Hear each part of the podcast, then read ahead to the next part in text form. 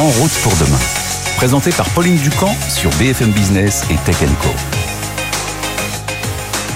Je suis ravie hein, de vous retrouver pour cette émission qui va mêler euh, vélo et technologie. Vous envoyez un d'ailleurs de vélo hein, juste devant moi sur le plateau et particulièrement on va parler, c'est un vélo du Tour de France. Donc Tour de France et technologie, conception de vélo, traitement des données. La tech a fait son entrée depuis plusieurs années sur le Tour mais se démarque singulièrement hein, cette année quand elle y a, quand le cloud se met au vélo. C'est ce que nous allons voir avec nos invités. Bonjour Pascal Carré. Bonjour. Directeur communication de La Pierre. Alors La Pierre c'est votre vélo qui est sur notre plateau. C'est aussi le vélo euh, d'un certain nombre de coureurs euh, du Tour de France. Groupama FDJ et que vous équipez notamment, qui est une des équipes phares. Et cette année, vous avez utilisé l'intelligence artificielle pour faire ce joli design de vélo avec du rose dessus. Mais ça, on va en parler dans un instant.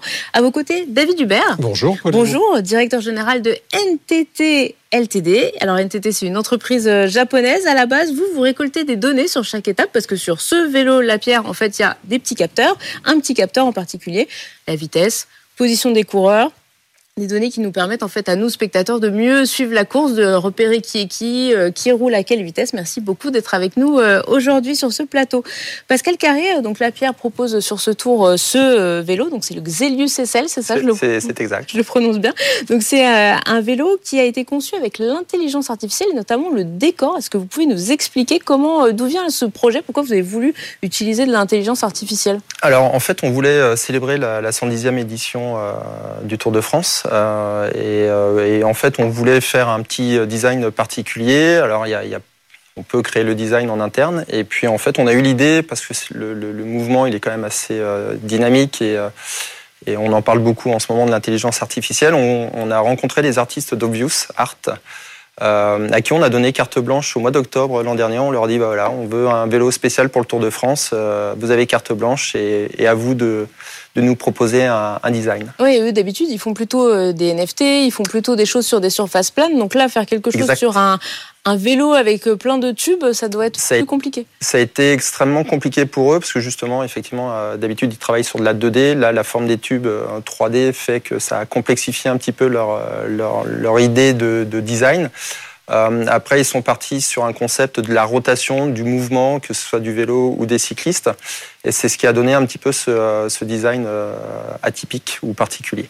Est-ce que ça vous a, ça a entraîné justement peut-être la modification de certains petits angles, certaines petites pièces du vélo, où vous leur avez dit il faut que ça matche sur ce vélo-là, vous débrouillez comme vous voulez? Alors, il fallait que ça matche sur ce vélo-là particulièrement parce que c'est le vélo qui est utilisé à 90% voire 95% sur le Tour de France euh, les coureurs ont un autre vélo pour les étapes très rapides euh, pour les sprinteurs.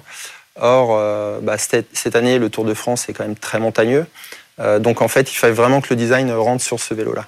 Là, on parle de design. C'est pas un peu juste pour dire on fait un truc avec l'intelligence artificielle ou est-ce que derrière, vous vous dites l'année prochaine, l'année d'après, on va peut-être utiliser l'IA pour aller au-delà de juste la déco et concevoir vraiment le vélo ou certaines parties du vélo?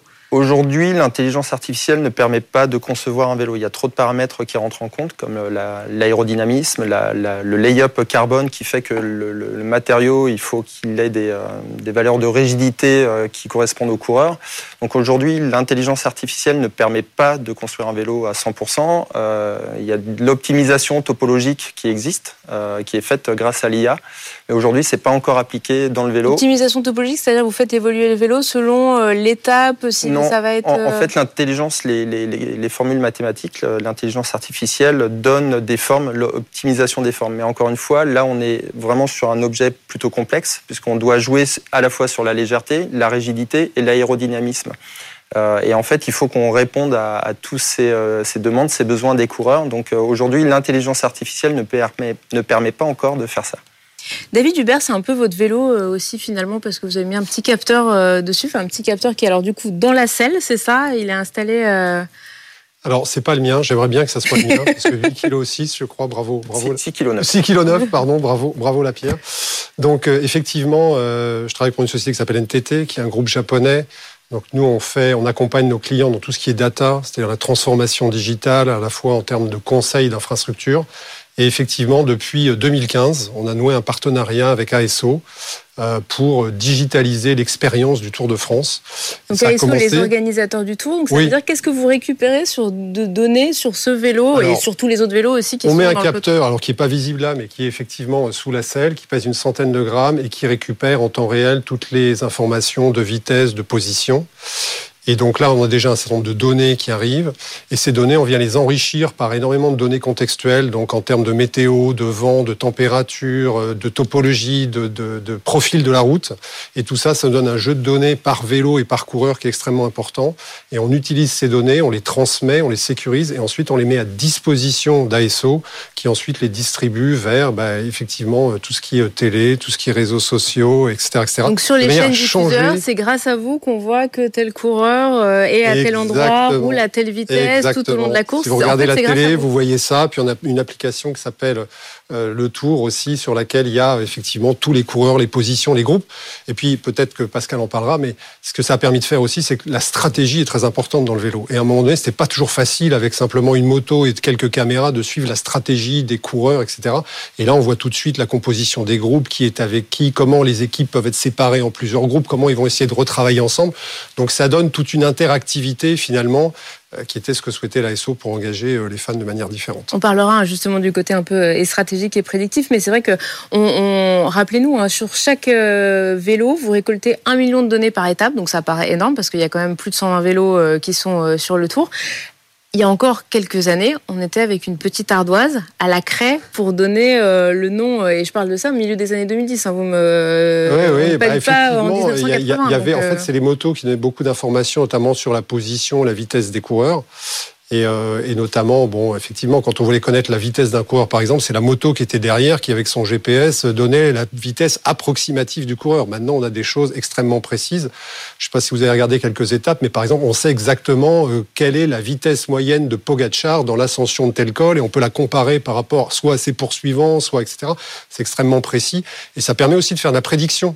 Et derrière, on peut donner des données prédictives et commencer à engager euh, donc les fans du Tour de France sur bah, qui a plus de chances de gagner l'étape, la course. Prédiction, ça veut dire que vous êtes capable de dire, euh, selon euh, la topologie de l'étape, selon la météo, selon ce qu'a pu faire le coureur dans d'autres, peut-être l'année d'avant, sur des étapes un peu similaires, vous pouvez prédire qui peut remporter ou qui a de bonnes chances de remporter l'étape? Voilà, si on pouvait prédire à 100%, je pense que les choses seraient un peu différentes. Pas ici à en parler, Effectivement, on fait des prédictions qui sont basées sur tout ça, et notamment sur l'historique des performances euh, du coureur, sur des situations similaires, sur on injecte des données sur où sont ses équipiers par rapport à là où il est lui, lui et on arrive à donner des prédictions.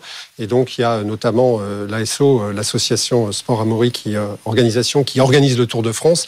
Elle met sur certains de, de ces plateformes des jeux en ligne pour que les gens puissent aussi regarder quelles sont leurs prédictions, qu'est-ce que donne la prédiction des données qu'on peut récolter et créer comme ça une émulation sur le Tour de France. Ce type de données, Pascal Carré, les équipes que vous vous accompagnez, elles les utilisent, elles s'en servent pour euh, définir leur stratégie de course. Elles collectent peut-être aussi d'autres données qui ne sont pas collectées forcément par David. Alors, ils ont des données que, que la société NTT n'a pas, c'est le, capteur de puissance qui est sur les, sur les vélos au niveau du pédalier.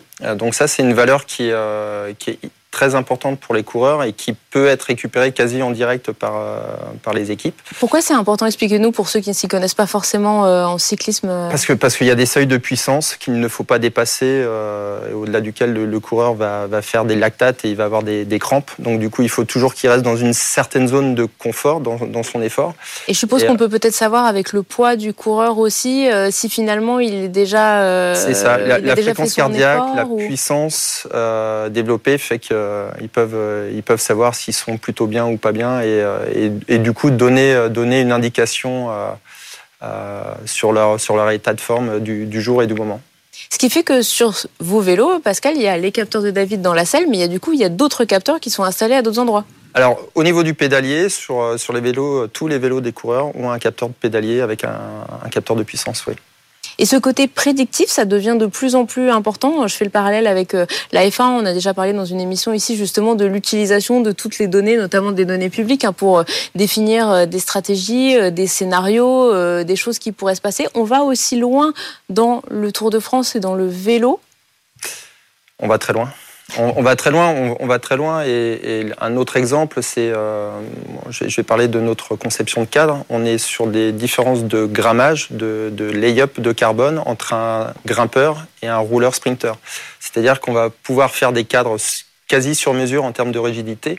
Euh, ça se joue à 20 grammes près, donc on a un cadre à 725 grammes pour le plus léger, 745 grammes pour un coureur un peu plus lourd comme Stéphane Kung. Euh, mais cette petite différence fait, euh, fait toute la différence pour les coureurs qui, eux, nous demandent soit des vélos d'être le plus léger possible, mais on, est, on a la limite UCI de 6,8 kg, donc on ne peut pas être plus léger que 6,8 kg avec, euh, avec l'ensemble des composants. mais on va, on va jusqu'à optimiser le, le, poids des, des, cadres des vélos à, à 20 grammes près pour, pour avoir le meilleur ratio rigidité-poids. Toutes ces données, euh, David, que vous collectez, euh, du coup, c'est des données publiques. On les voit euh, à la télé, on les voit sur les étapes du Tour de France sur les écrans. Est-ce que vous avez une offre plus professionnelle à destination des équipes pour peut-être être partenaire avec certaines équipes et leur fournir d'autres données pour justement aller dans la stratégie, pour faire de la comparaison? Alors non, parce que c'est pas notre mission. Hein. Le, partenariat qu'on a signé avec ASO, qui est donc organisateur du Tour de France, il consistait en deux volets. Un premier volet qui était effectivement d'abord de créer des données puisqu'il n'y en avait pas, ensuite de les récolter. C'est pas toujours simple parce que vous êtes sur une configuration où il y a 3500 km de route, il n'y a pas toujours de couverture, etc. Ensuite, les agréger, les, les contextualiser et les présenter pour engager donc les fans, comme on disait tout à l'heure. Puis il y a un deuxième volet qui est un certain nombre de données qui sont utiles à ASO pour son organisation du Tour de France. Donc on a créé une, une application qui s'appelle ASO Event, qui est là et pour les organisateurs et qui va assez loin puisqu'on traque aussi évidemment à travers ces objets connectés l'ensemble des voitures du tour, mais aussi la caravane. Puis on a digitalisé une partie du village. Vous savez que le village, c'est quelque chose de très compliqué. Ça bouge tous les jours, il s'installe, ça change de configuration en permanence. Donc on a des informations pour que tout le monde puisse se retrouver. Mais là, c'est un peu plus pour, je dirais, les opérations, la sécurité. Et ça, c'est pour ASO. Mais pour ce qui est des données des coureurs et des équipes, là, on est vraiment sur un domaine où la compétition sportive est telle que on souhaite pas mettre un pied là-dedans et je pense que les équipes souhaitent pas non plus qu'on mette un pied là-dedans parce qu'il y a une segmentation des données, une confidentialité qui est absolue en fait. Justement, vous me dites, c'est, on, voit bien, hein, la France est plutôt bien couverte en termes de réseau 3G, 4G, 5G. Il y a des endroits où c'est un peu plus compliqué. Comment vous faites? Ça veut dire que vous avez un camion, vous avez des antennes qui se promènent pour être sûr de pouvoir tout capter. Il y a des fois où juste vous perdez le signal pendant un moment, vous savez pas euh, où est votre, où sont vos différents cyclistes? Alors ça, c'était la grande hantise au début, hein, la, solution, parce qu'en 2015, euh, les, premières discussions ont eu lieu quelque part au mois de janvier avec ASO et le mois de, Tour de France c'est au mois de juillet. il fallait que ça marche. Donc euh, non, en fait, on a un système de relais entre les capteurs, les motos, des hélicoptères ou des drones qui survolent le Tour de France et qui renvoient tout ça. Donc maintenant, on n'a aucun problème euh, de couverture où qu'on soit. On arrive à capter toutes les données. Pendant un temps, en fait, parce que la solution, il faut voir que c'est une solution qui est très agile, c'est-à-dire vous posiez la question tout à l'heure à Pascal, est-ce que ça va évoluer la conception du vélo? Ben, Évidemment, je le suppose, et nous, notre solution a évolué. Au début, on ramenait toutes ces données dans un énorme camion qui suivait le Tour de France, puis tout ça, ça s'est cloudifié, donc on l'a mis dans des, dans, des, dans des instances numériques qui sont à distance, et puis on a, on a virtualisé cette information, et du coup, elle est accessible de manière totalement différente. Donc la solution évolue beaucoup. Mais effectivement, vous avez raison, la collecte des données n'est pas si simple.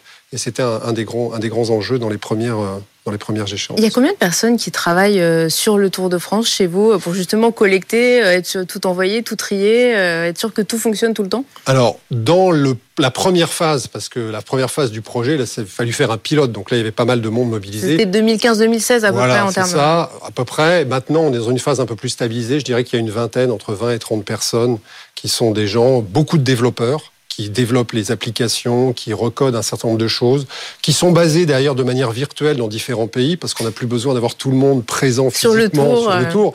Et d'ailleurs, heureusement que cette solution a évolué de la sorte, parce qu'avec le Covid, on aurait été bien embêté à un moment donné s'il fallait faire venir tout le monde sur le tour. Donc on a virtualisé cette solution. Et il y a en gros entre 20 et 25 personnes, peut-être une trentaine ouais, de, de, de, personnes techniques qui gèrent tout le, tout le tour euh, pour l'ASO depuis ce partenariat qui dure depuis, depuis 9 ans. Pascal, vous nous parliez tout à l'heure de ce grammage hein, des vélos qui est essentiel, où ça se joue à 10 grammes, 20 grammes, peut-être même moins. Euh, ces capteurs, justement, il y a, comment vous faites? Parce que je suppose qu'on a envie d'en mettre de plus en plus pour avoir le plus en plus d'informations quand on est une équipe. Comment vous faites justement pour les intégrer, pour vous dire, bon, euh, ok, un petit capteur, ça pèse pas grand-chose, mais quand on en met un, deux, trois, on a peut-être envie de se dire, on pourrait avoir une caméra embarquée euh, comme sur une, une Formule 1. Enfin, ça, ça commence à faire du poids. Ils ont des caméras embarquées Euh, ils ont des caméras embarquées. Nous, en fait, la, Pierre n'apporte pas de solution technologique à ce niveau-là. au niveau des, capteurs, on pourrait, on a, on, a même écouté le, bruit du cadre pour savoir comment ça résonnait, pour savoir comment, comment il vivait. Comment ça chante un cadre finalement Comment ça chante? Bah, Ça chante, c'est assez difficile à décrire. mais en fait, les, les capteurs, ils sont, euh, ils sont apportés par des, euh, des composants périphériques euh, qu'on ne fabrique pas, mais on doit, nous, par exemple, adapter la, position du, de l'aimant pour que le capteur soit, se connecte bien et, et, transmette bien les informations au coureur sur son GPS. Donc nous, sur, sur cette partie-là, on n'intervient pas trop, on n'a pas trop de euh, de choses à développer à ce niveau. Mais par contre, c'est vraiment tous les retours ou toute la phase de développement où là, on joue sur les capteurs, des, euh, capteurs de déformation ou de vibration. Euh, ou des capteurs de, souplesse qui, vont nous permettre de savoir comment réagit, comment vit le cadre. Oui, et ça finalement pour vous, pour développer le, le vélo de demain, c'est justement un vélo dans 2, 3, 4 ans. Il y aura des évolutions techniques majeures à attendre, des nouveaux matériaux peut-être qui vont arriver? On, a déjà, on est déjà sur le travail du, prochain vélo euh, qui sortira peut-être sur 2024, euh, voire 2025. Euh, là, on est vraiment en phase de test, les, premiers tests. L'évolution, elle se joue vraiment principalement sur les fibres de carbone. C'est là où on va vraiment aller améliorer la, performance, le, dynamisme du cadre et sa légèreté. On est toujours limité par les 6 kg d'ASO. Euh, mais, euh, mais, en fait, oui, on va, on va jouer avec des, les matériaux composites et on cherche euh, des nouvelles solutions. Combien vous produisez de vélos total pour un Tour de France? Alors, pour, on ne raisonne pas pour un Tour de France, on raisonne à l'année, on fournit à peu près 250 cadres à, à l'équipe Groupama FDJ, un peu plus d'une centaine à FDJ Suez, parce qu'on fournit aussi l'équipe féminine, World Tour FDJ Suez. Donc on, peut considérer euh, sur le Tour de France, l'équipe emmène environ 50 cadres, 50 euh, vélos, sachant qu'il y, a les chutes euh, à prendre en compte et le remplacement des, cadres. David, on, vous parliez tout à l'heure de, connexion. On se dit tout de suite, toutes ces données, franchement, si on les pirate, on a un peu le roi du pétrole. Il, doit y avoir un côté cybersécurité qui doit être important quand même, avec des vélos qui transmettent des millions de données comme ça sur chaque jour. Exactement. Donc euh, effectivement, euh, ça fait partie de, notre solution. Hein. c'est la donnée, mais c'est aussi sa protection. Et donc on a tout un arsenal de mesures et de, de solutions de cybersécurité justement pour que garantir la confidentialité des données. Alors après, ces données, on les met à disposition, hein, mais c'est un accord qu'on a avec ASO et on le fait. Alors c'est peut-être un peu technique, mais comme tout ça, c'est en temps réel finalement. Ça se fait à travers ce qu'on appelle des API, c'est-à-dire des interfaces entre différents euh, logiciels qui communiquent. Et donc euh, avec ASO, on a défini une, une liste d'interfaces et on envoie des données avec des flux qui sont sécurisés vers euh, les personnes qui sont autorisées à les recevoir. Mais vous avez raison. Alors j'ai plus les derniers chiffres, mais je crois que quand on avait encore notre camion de données là qui était qui suivait le Tour de France, on a eu un nombre d'attaques euh, les premières années qui était euh, faramineux. Puis en plus, comme c'était nouveau, tout le monde voulait tester le, truc pour savoir un est-ce que ça résiste et deux est-ce qu'il y a des données intéressantes à aller chercher.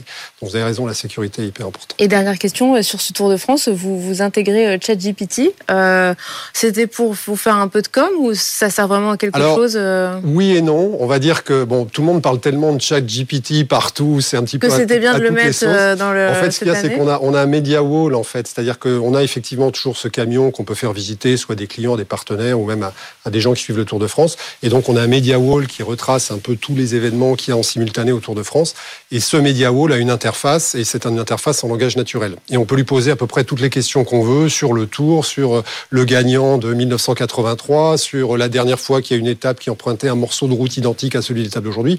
Et une grande partie des éléments contextuels et de langage est fournie par ChatGPT pour cette interface, euh, voilà, qui est une interface, euh, je vais dire en langage naturel. Est-ce que demain cette interface en langage naturel va être mais reportée dans notre application qui s'appelle Tour de France euh, Je ne sais pas encore, mais en tout cas c'est un, un, une avancée intéressante parce que l'interface est beaucoup plus naturelle. Bah, rendez-vous du coup peut-être en 2024 pour voir si vous le mettez sur l'appli. Merci beaucoup messieurs d'avoir été avec nous aujourd'hui. On va rester dans le monde du vélo, mais on va parler cette fois-ci vélo électrique avec notre prochain invité. BFM Business et Tech Co présente En route pour demain, l'invité. Des vélos pliants, des VTC, des VTT, Neomove est un des spécialistes un français euh, du vélo électrique. Bonjour Sophie Guiès. Bonjour Pauline. Vous êtes la directrice générale de Neomove, donc une entreprise de la Sarthe fondée il y a 20 ans. Ça fait, vous fabriquez des vélos électriques, mais alors là vous avez accéléré. en quelques mots, est-ce que vous pouvez nous parler, nous présenter Neomove? Je crois qu'on peut dire que Neomove, c'est une entreprise pionnière dans le vélo électrique, puisque je pense que c'est la première société française qui a été sur le segment unique du vélo électrique euh, en 2003. Oui, ça date quand même maintenant. Voilà, donc on a mis plus de 140 000 vélos sur les routes euh, en 20 ans. Et donc cette année, nous fêtons nos 20 ans. Et votre croissance, elle s'est vraiment accélérée, euh, surtout depuis trois ans, puisque si je reprends les chiffres 2020, vous étiez à 10 millions d'euros de chiffre d'affaires, ce qui est déjà mm. pas mal. Et là, 2022, euh, euh, plus de 30 millions. C'est quoi? C'est le, post-Covid? C'est cette redécouverte du vélo, notamment en France? Oui, je, pense qu'en effet, on a vu que la crise Covid avait accéléré grandement le, marché du vélo et notamment du vélo électrique hein, comme mode de transport alternatif et avec tous les sujets qu'on a vus autour de la supply chain, hein, qui a été très perturbée, euh, donc qui a, qui a à la fois euh, créé des opportunités de croissance et euh, qui a réinterrogé en fait toute l'industrie sur sa façon de produire. justement, la supply chain, on est là pour en parler avec vous aujourd'hui, puisque pour soutenir votre croissance, vous avez, vous venez de racheter votre partenaire au Portugal avec notamment une nouvelle, une nouvelle usine. Pourquoi vous avez fait ce choix de finalement racheter le partenaire avec qui vous produisez des vélos depuis plusieurs années?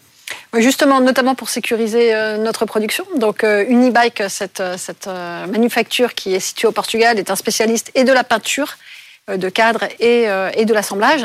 Et nous travaillons depuis une dizaine d'années avec, euh, avec cette entreprise.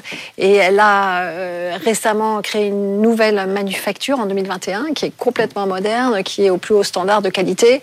Et on s'est dit que c'était une, une opportunité de la racheter en sachant que c'est une entreprise très entrepreneuriale puisque dirigée par Sergio Ramos, un dirigeant qui l'a fondée et donc qui avait une très bonne relation avec Philippe Wexler, le fondateur de NeoMove. Et, et Sergio Ramos a souhaité euh, vendre euh, sa société euh, à Philippe Wexler. Finalement, oui, on voit que vous avez deux structures d'entreprise qui sont assez proches. L'approvisionnement pendant le, Covid, vous, ça a été un problème. Il y a des moments où vous aviez des commandes, vous ne pouviez pas sortir de vélo parce que, bah, justement, on manquait de pièces, c'était compliqué de, les produire. Oui, je pense que dans le, dans le secteur, on a tous été évidemment très perturbés. Comme je vous l'indiquais, comme notre société a 20 ans, on a, on, avait, on a un écosystème dans nos, avec nos différents fournisseurs qui est riche. Donc on a toujours eu des plans B, donc on a réussi toujours à fournir euh, nos, nos, clients. Et d'ailleurs c'est la raison de notre croissance, puisqu'on a toujours été là pour eux et euh, on avait capacité à s'approvisionner euh, relativement simplement, même si euh, parfois c'était un peu rocambolesque. Vous êtes installé euh, dans, dans, dans, la Sarthe à la Flèche. Euh, Aujourd'hui, vous, vous dessinez seulement là-bas, vous dessinez et vous produisez au Portugal. Est-ce que vous pouvez nous expliquer un petit peu comment fonctionne votre bah, L'entreprise, euh, son, son, son, quartier général, son headquarter est, est à la Flèche. Donc nos salariés sont à la Flèche et on, on a la conception donc à la Flèche, tout notre SAV. Euh, donc euh, toute l'assistance euh, à nos clients. le centre logistique, hein, les vélos passent par la flèche et sont vérifiés, la qualité est, revue à la flèche et tous nos services administratifs. On a évidemment des commerciaux sur le terrain en France, puisqu'on visite nos clients. Donc on a des commerciaux sur le terrain et par ailleurs on a deux filiales en propre, l'une en Angleterre et l'autre en Espagne, hein, qui sert aussi le Portugal. Et la production, la production des vélos concrètement, elle, elle est au Portugal. Voilà, c'est ça. Donc tous nos vélos sont, sont peints et assemblés au Portugal. Et les pièces, du coup, sont fabriquées au Portugal ou vous achetez un peu partout et vous assemblez au Portugal? Non, les, pièces sont achetées un peu partout dans le monde et euh, on connaît un peu ce marché. Donc euh, il y a encore beaucoup de pièces qui viennent d'Asie, hein, euh, notamment les cadres, les batteries, les moteurs. Mais évidemment, depuis cette crise, je pense qu'elle a, amplifié la, vision de, beaucoup de pays euh, d'aider en effet euh, les industries plus locales et notamment euh, il y a eu des lois anti-dumping qui ont fait que on a rapatrié de la production, de l'assemblage, mais aussi pas mal de création de pièces en Europe ou aux États-Unis d'ailleurs. Là, bon, Unibike, c'était votre partenaire depuis longtemps, qui avait une logique industrielle à, les racheter et à aller plus loin dans ce, partenariat. Le Made in France, c'est une option aujourd'hui qui est possible pour un producteur de vélo ou ça coûte beaucoup trop cher? Il y a beaucoup de nos collègues et confrères qui, euh, un certain nombre qui ont des, manufactures en France. Hein. Euh, Donc c'est possible. Alors ils n'assemblent en général pas tout en France quand même, euh, mais c'est vrai que nous on a joué le partenariat européen et c'est vrai qu'il y a beaucoup d'experts. Il, y a toute une économie dans la Bike Valley qui fait que. Euh, oui, bah, parce que Unibike est justement installé dans cette vallée du vélo au Portugal. Donc le recours à la, main d'œuvre qualifiée, experte, c'est évidemment très important. Hein. Donc euh, la, qualité, la qualité des gens, l'expertise, sont des métiers encore bizarrement. Je pense qu'on ne pense pas de vue de l'extérieur, qui sont encore très manuels. Très manuel. Écoutez, merci beaucoup Sophie Guest d'avoir été euh, avec nous aujourd'hui. En route pour demain, euh, c'est déjà fini. Merci à tous de nous avoir suivis euh, sur BFM Business ce week-end et puis en multidiffusion sur Tech Co. Prenez soin de vous et à très vite. En route pour demain, la mobilité sous toutes ses formes sur BFM Business et Tech Co.